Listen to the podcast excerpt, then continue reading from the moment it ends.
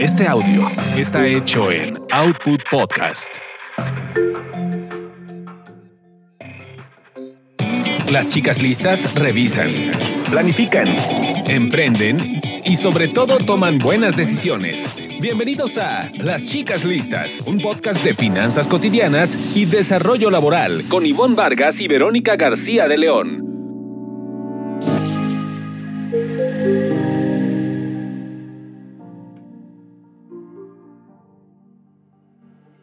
¿Qué tal? Bienvenidos. Los saluda Ivonne Vargas. Y qué emoción estar en un nuevo episodio de nuestro podcast Las Chicas Listas con un tema que yo sé que nos va a impactar muchísimo y a todos además. Saludo a mi gran amiga y bueno, cómplice en este podcast, Verónica García León. ¿Cómo estás, Vero?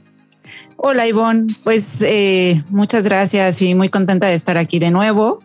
Eh, como dices tú, pues con este tema que creo que también ya nos habían estado pidiendo anteriormente algunas personas, más que nada, eh, que tenían esta duda, ¿no? De cómo, cómo encontrar tu propósito en tu carrera y en tu vida.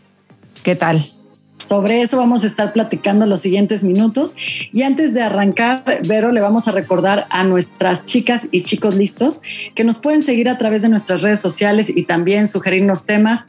En Twitter nos encuentran como arroba las chicas listas y en Instagram estamos como chicas listas podcast. Y con esto arrancamos.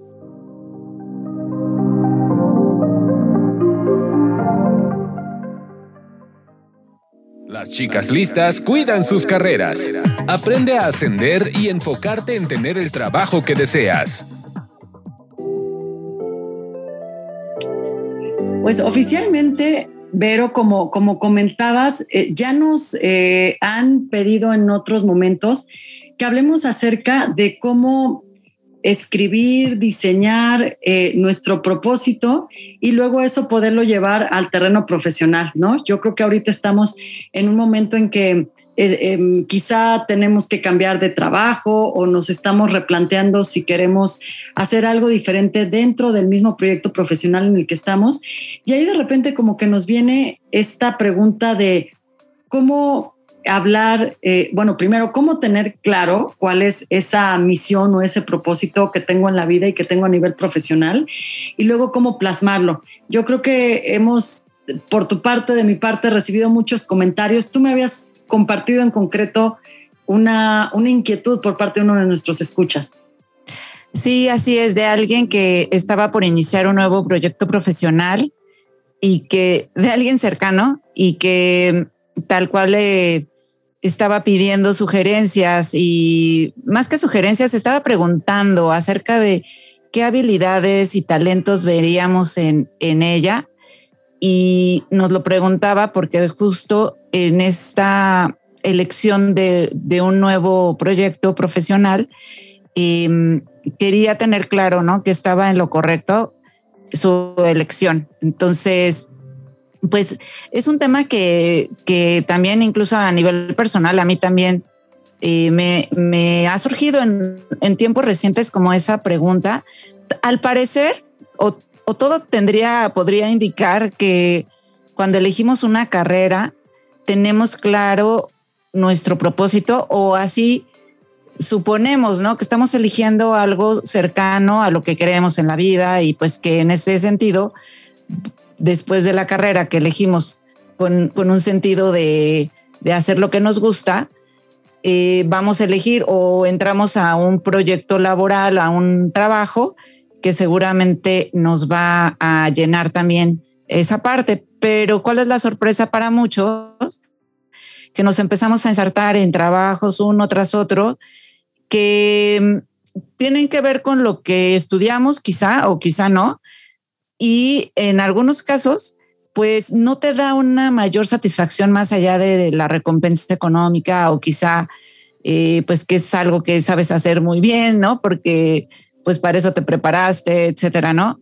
Pero hay algo adentro de ti que te dice que no estás del todo satisfecha o satisfecho y entonces te piensas a preguntar, bueno, es que yo para qué soy bueno, yo para qué vine a este mundo. Bueno, si ya eres un poco más existencial como yo, yo qué hago aquí. Y bueno, creo que no sé si en tu caso de, detalles sobre el propósito. Sí, ya una, una cuestión más existencial. Pero yo creo que la pandemia sí creo, sí nos, nos hizo reflexionar eh, mucho sobre esto porque empezamos a ver que la vida realmente se puede ir en un abrir y cerrar de ojos. Quizá siempre lo hemos sabido, pero nunca lo hicimos tan consciente como ahora, ¿no? Que no podíamos esperar tanto tiempo para hacer lo que, lo que estamos llamados a hacer en, esta vida, ¿no? Fíjate que eh, es algo, eh, pues que pienso que con la pandemia, pero además es algo que como que nos está... Em, rondando en la vida, Vero. Por ejemplo, a, mí me gustaría compartir de eh, lo que vivo en recursos humanos. Muchas veces en, la parte del empleo se habla de, de parte de la propia organización que hoy a la persona que contratas le gusta formar parte de algo que es más elevado que uno mismo, ¿no? O sea, que le gusta generar impacto con lo que hace. Y luego también desde la perspectiva de cuando estás eligiendo carrera, que es otro lugar, otro, otra cosa, otro aspecto en el que estoy cercana, eh, la gente, se, los papás muchas veces se acercan y, me preguntan, em, ¿qué es lo que tendría que estar estudiando mi hijo? Porque no sabe exactamente eh, qué es lo que, para lo que es naturalmente bueno, o eh, qué podría elegir que genere cierta retribución, eh, pero nunca nos cuestionamos exactamente si estamos eligiendo de acuerdo, pues justo aquello para lo que somos buenos y en lo que tenemos intereses y aquello que nos representa un valor.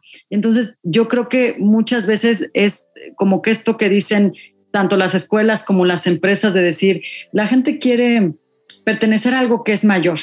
Pero yo te preguntaría, Vero, si a veces tú sabes responder eh, qué, es aquello en que tú sientes que es mayor, qué es lo que quieres conseguir en la vida o cuál es la aportación que quieres hacer eh, a nivel eh, sociedad, humanidad, laboral. Y esto tiene que ver mucho con el propósito, ¿no? Porque parte del de, el propósito es que nosotros tengamos eh, mucha claridad sobre lo que quieres conseguir en diferentes aspectos, sobre el tipo de aportación que quieres hacer.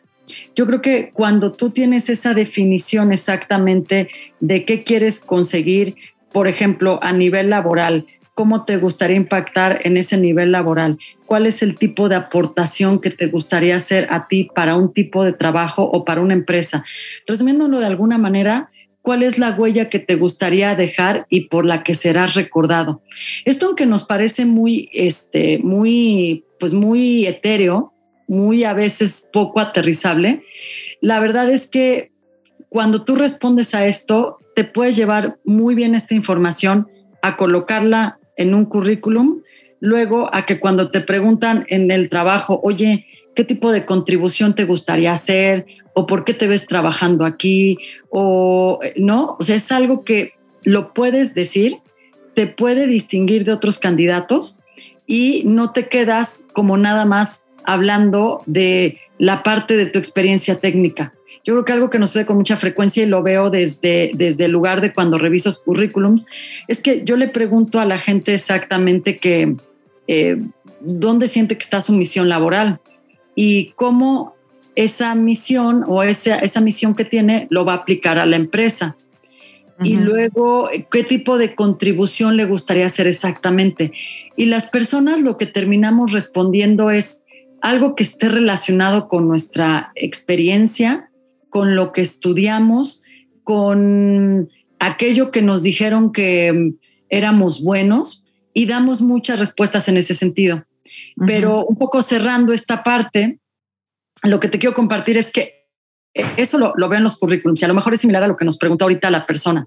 Estoy buscando un trabajo y no sé exactamente qué poner en el currículum o qué decir que me haga diferente. Yo ahí eh, pensaría, y esto lo respondo desde la parte de, psicología positiva, que es en, la que eh, he realizado trabajo, que hay eh, un pilar que nos dice que tú tienes que, eh, que vivir, o sea, que un pilar, perdón, acá, acá para no extenderme más, un pilar del propósito es el bienestar, es que tú tengas muchísima claridad en qué es lo que te hace sentir eh, vivir esa vida con un máximo sentido, ¿no? A lo mejor, Vero, tú me puedes decir que eh, tu misión en esta vida es eh, pues, redactar notas de cierto estilo, ¿no? Pero habría que preguntarnos cómo esa misión te pone en contacto con realmente un propósito que tú quieres este, conseguir en esta vida, ¿no? Yo creo que algo que es también muy importante es que en la escuela y en los trabajos y a veces en la vida misma, en, nuestro día a día, como tú decías, que nos metemos como en muchas cosas, no nos enseñan a estar en contacto con lo que nosotros queremos conseguir en la vida y con el tipo de huella que queremos dejar. Yo creo que, que, que te pueden orientar a eso, pero difícilmente en la escuela te dicen, oye, eh, ¿tú qué quisieras conseguir a nivel laboral? más allá de publicar en tal medio de comunicación. Entonces no nos vamos haciendo como ese tipo de cuestionamiento. Claro, y creo que lo que lo que empezamos a hacer es a reaccionar, ¿no? Conforme se te van presentando las oportunidades laborales, quizá evalúas eh, otras otros factores y sobre todo cuánto vas a ganar y si es de lo que estudiaste y si tienes aptitudes y evalúan también eso de ti. Pero pues quizá los, eh, las preguntas que uno no se hace a sí mismo eh, llegan con la madurez, bueno, no sé, pero quizá de jóvenes no nos preguntamos. Sí hay cosas y ahorita, ahorita fíjate qué bueno que mencionas esto de en qué momento de la vida nos preguntamos sobre esto, porque tenemos a una gran invitada que nos va a hablar más de cómo diseñar ese propósito y cómo aplicarlo pero al menos eh, a mí me gustaría cerrar con, la siguiente batería, un poco de lo que yo veo. Estas preguntas las, las compartimos con las chicas y los chicos listas, eh, chicas y chicos listos, a partir de, de, aspectos que yo he visto con, con personas ya contratadas y que les pidieron que ellos escribieran una parte de cuál va a ser su plan de carrera, ¿no? Eh, muchas veces cuando tú entras a la empresa, pides y dices, yo quiero que me den un plan de carrera porque lo que quiero es saber cómo me voy a ver en los siguientes años en la organización. Y eso te obliga un poco también a preguntarte cómo te quisieras ver tú, ¿no? Entonces, estas preguntas que voy a hacer vienen un poco en esa línea, ¿no? Lo primero es pensar que todos los seres humanos tenemos un tipo de capacidad innata con la que nacemos. Es decir, son esas actividades en las que tú te desarrollas con facilidad te conectan con lo que te gusta hacer, te hace sentir que eres útil y te hacen sentir que tienes algo para aportar hacia la sociedad, ¿no? En general. Entonces, lo primero que yo diría es propósito está de alguna manera alineado a que tengas en cuenta esas capacidades, que todas las tenemos. Ahora, ¿qué han dicho algunos de las personas contratadas que ponen en su plan de trabajo? Eh, lo primero es que se, te cuestionas eh, cuál es el tipo de misión más grande con la que deseas comprometerte. ¿no? Yo podría decir, pues a mí me gusta revisar currículums, pero mi misión mayor es que la gente lo pueda redactar bien para que encuentre el trabajo con el que quiere conectarse. Lo segundo es que te preguntes qué tipo de legado te gustaría dejar en la empresa en la que estás trabajando y en general en, en tu entorno, qué tipo de legado quisieras tener a través de qué capacidades o actividades tú crees que puedes expresarte y luego qué te apasiona hacer. Estas cuatro preguntas casi siempre están dentro de un plan de carrera porque eso van a ayudar a que la propia persona eh, escriba, ¿no? Este, eh, o, dé algunas ideas sobre esto y cuando tú tienes capacidad de responder esto, pues te lo puedes llevar, insisto, para un currículum o te lo puedes llevar a una entrevista. Porque quizá no es igual que tú digas, pues yo fui redactora hace 10 años en este medio, a que tú digas, yo fui redactora y ayudé a que muchos lectores consiguieran un fondo para iniciar su negocio, si esa era mi labor para escribir, ¿no? Así que ya no, voy, ya no, me, ya no me extiendo un poco más, pero, pero un poco nada más dejar esa idea para todos nuestros lectores de cosas que vemos en el día a día pues que claro que, que a veces no lo cuestionamos, pero aún desde que somos jóvenes podemos responder quizá esa pregunta de qué te apasiona hacer, eh, dónde sientes tú que podrías aportar algo un poquito más grande. Pero pues me gustaría ya entrando en materia darle la bienvenida eh, a nuestra invitada, que es Rosa León. Eh, y Rosa es la creadora, de, es creadora de la startup Pausas. Tiene eh, gran experiencia enfocada a la parte de estrategias de bienestar y ahorita Rosa nos va a contar un poquito más al respecto. Rosa, bienvenida, chicas listas. Hola Vero, hola Ivonne, ¿cómo están? Hola Rosa María, ¿cómo estás? Muy bien, gracias. Eh, me siento súper contenta de estar con ustedes acá. Muchísimas gracias, al contrario, por, por estar con nosotros. Y pues eh, justo en este momento creo que nos serviría poder aterrizar el tema hacia una, un método concreto que nos pueda ayudar a definir cuál es este, este propósito o cómo qué nos podría ayudar a definir este propósito. Y, y hay un método que se llama Arikigai, que igual tú nos puedes explicar en qué consiste.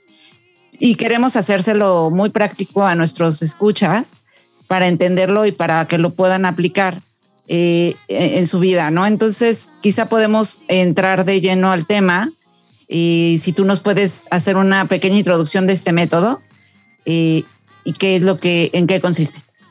Claro que sí. Pues ahorita escuchándolas en esta conversación, eh, precisamente el Ikigai eh, tiene todo que ver con esta parte que va mucho más allá del propósito, ¿no? Hay que replantear precisamente esta palabra que detona muchas veces eh, encuentros en donde no sabemos qué queremos, hacia dónde vamos, cómo lo vamos a hacer.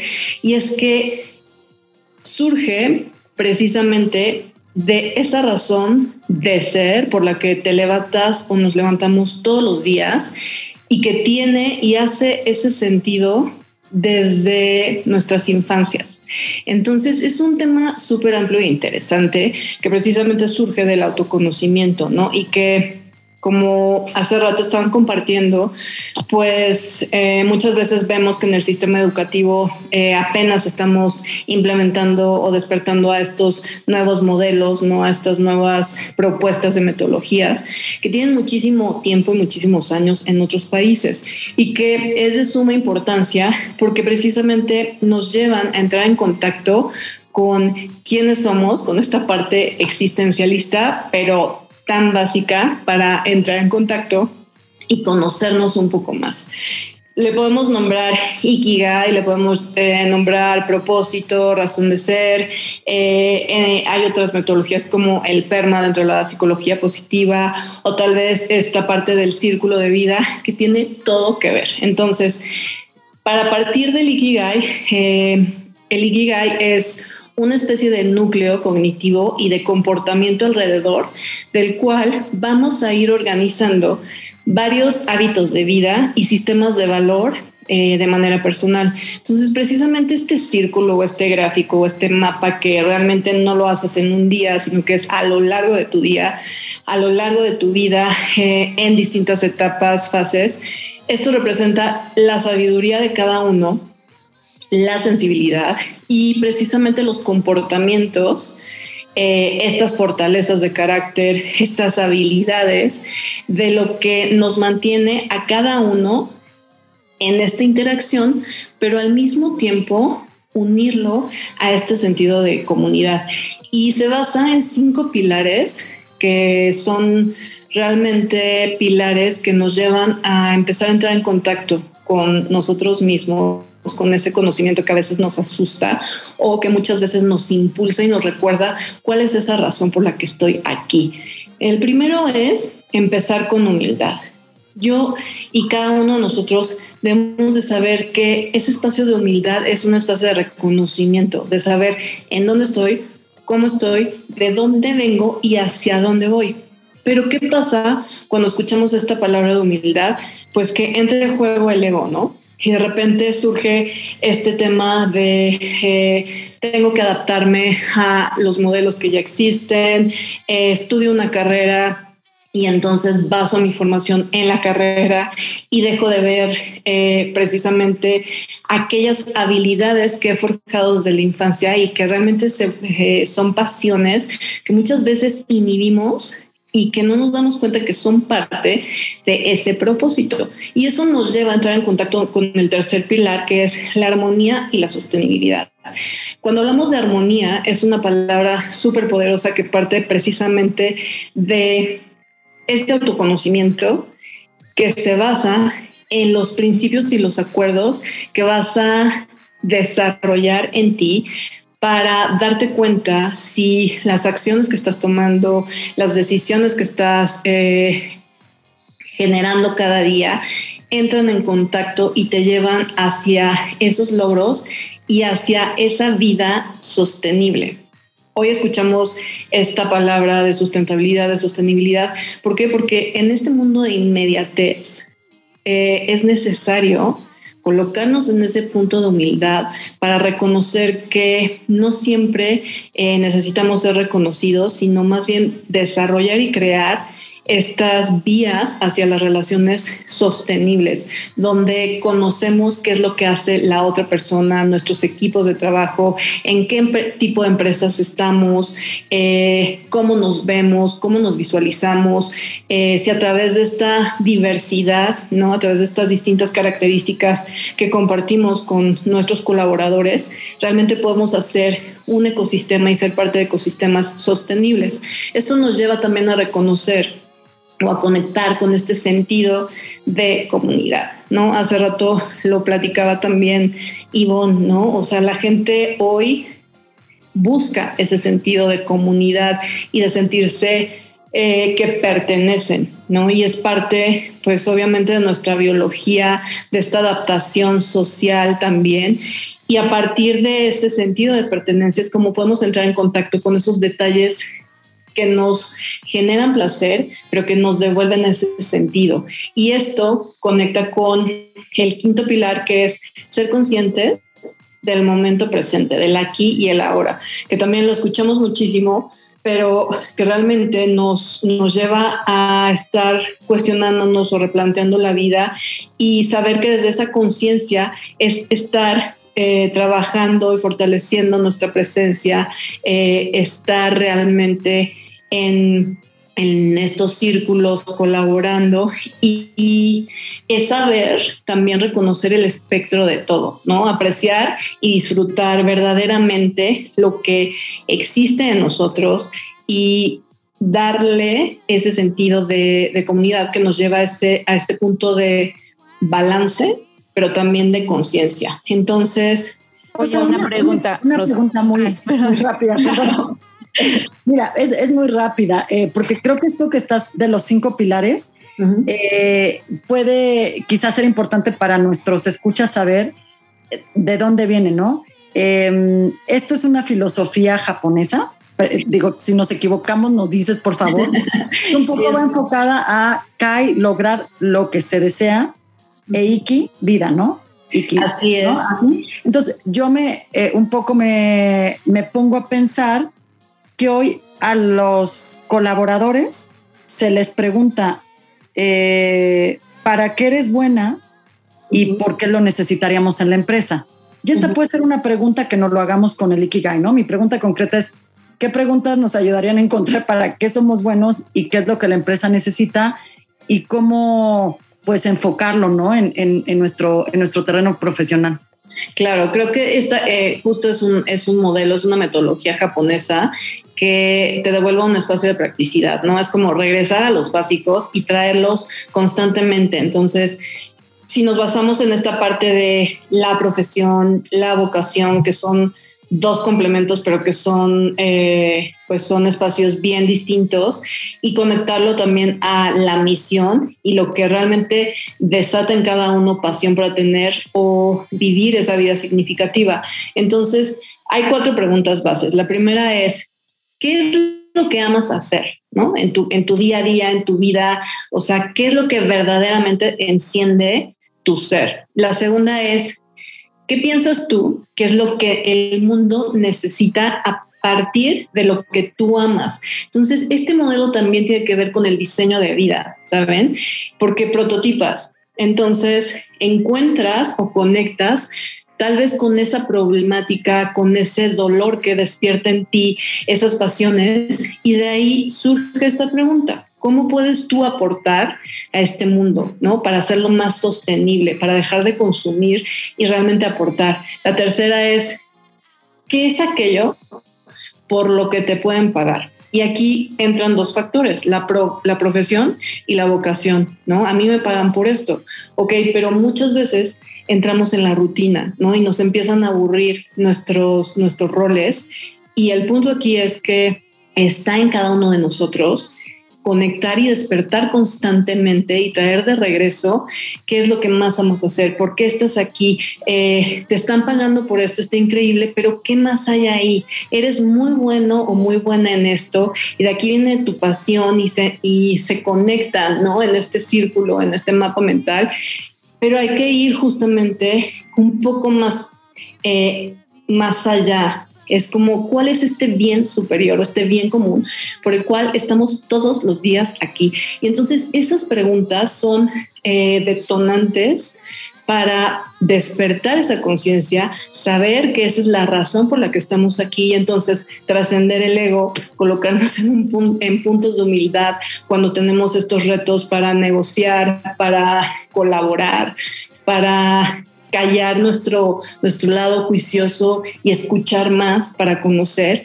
Entonces, este modelo y estos círculos están constantemente interactuando en nuestros entornos, dentro de nuestras culturas eh, organizacionales y representan verdaderamente eh, el desarrollo para optimizar todos los recursos con los que contamos. Entonces, si hay preguntas por hacer, son estas y e ir, perdón, desarrollando precisamente este significado. Ahora, esto no es como que lo hago hoy y ya, ¿saben? El Ikigai... Rosy, antes de, antes de, seguir en este tipo de preguntas, ¿qué pasa si, si no sabes de pronto responder para qué eres bueno? O sea, bueno, sé que puede parecer eh, muy obvio, pero pues que de pronto. laboral sí te desacreditan luego por eso. pero, sí, no. Pero, pero, antes de llegar a la entrevista, más bien es como hacer el ejercicio tú mismo, ¿no? de, de para qué, o sea, qué te puede ayudar a tener clara esa parte, sobre todo cuando estás comenzando la carrera, ¿no? Y que tienes poca experiencia quizá. Sí, precisamente es, son modelos que hoy ya se, ya se aplican en, las prepas, ¿no? En la mayoría. Y, es justamente ese camino y ese acompañamiento, porque justamente no nada más está como la parte cognitiva, ¿no? De habilidades eh, o de fortalezas de carácter, sino también está la parte emocional, ¿no? Y la parte emocional eh, muchas veces cuando estamos dentro de nuestro desarrollo la, vamos tapando y la, y la, vamos postergando y eso detiene también el conocernos más, ¿no? El evidenciar que o el reafirmar que lo que amamos es algo que viene desde nuestras infancias. En otra metodología, pero que tiene que ver con el Ikigai, se llama el, el alimento primario. Y entonces es, es el recorrido y es también como regresar a esos puntos como primordiales donde reconoces cuál es tu alimento primario. Es todo aquello en donde realmente te sumerges, eh, donde entras en contacto con un estado que se llama el estado de flow.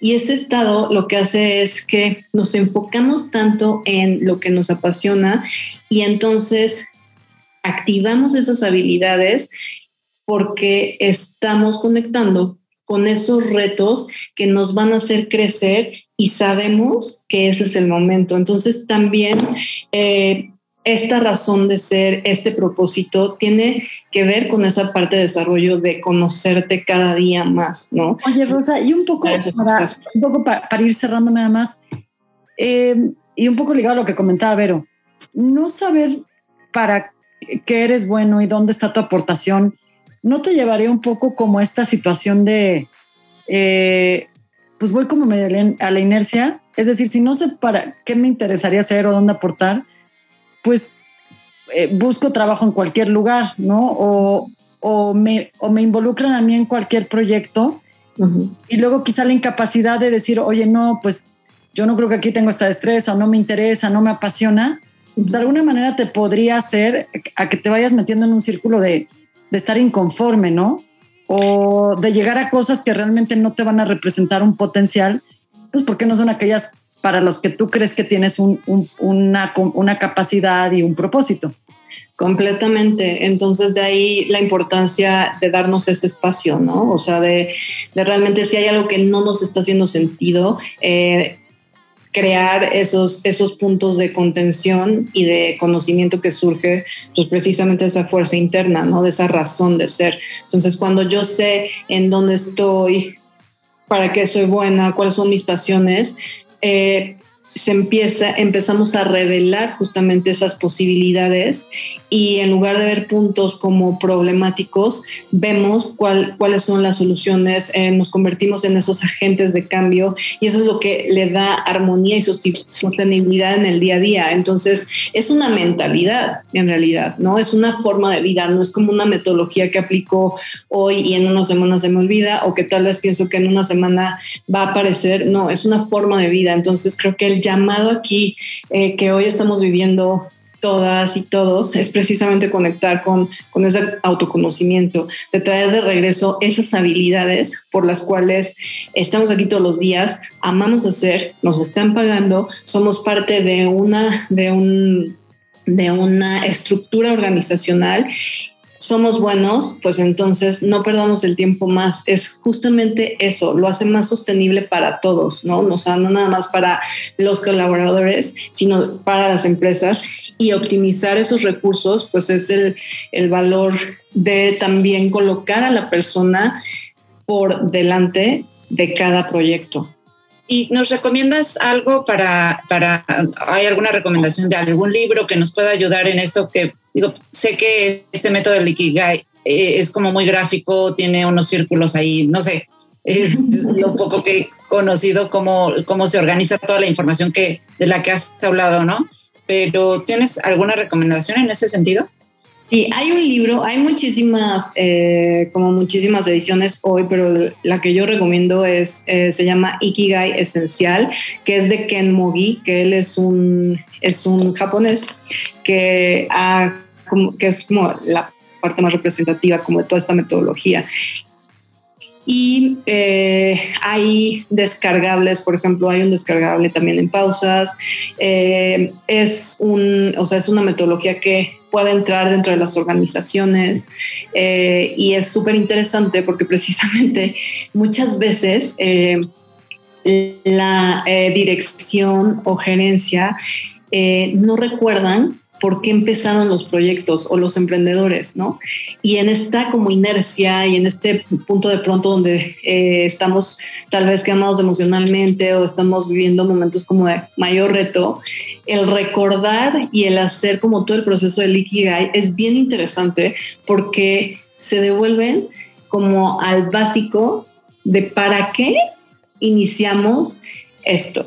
Y cuando tú regresas constantemente eh, a este punto, eh, la mentalidad tiene un proceso cognitivo de renovación y de innovación.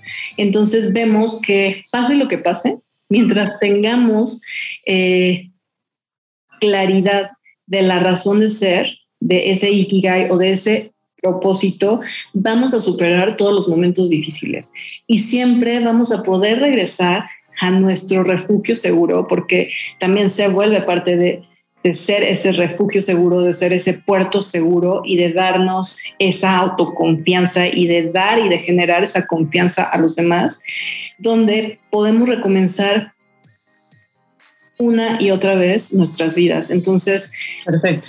Es un proceso para siempre. Muchas gracias, Rosa. Le vamos a dejar a, a, nuestro auditorio, vamos a compartir a través de las redes sociales y a todas las escuchas, eh, chicas y chicos listos, vamos a compartir las cuatro preguntas que nos dio Rosa para poder encontrar tu Ikigai. Muchas gracias por acompañarnos, Rosa. Seguramente vamos a estarte escuchando en otro episodio más de Las Chicas Listas. Gracias, Vero. Nos despedimos y nos escuchamos en nuestro próximo episodio. Muchísimas gracias. Gracias.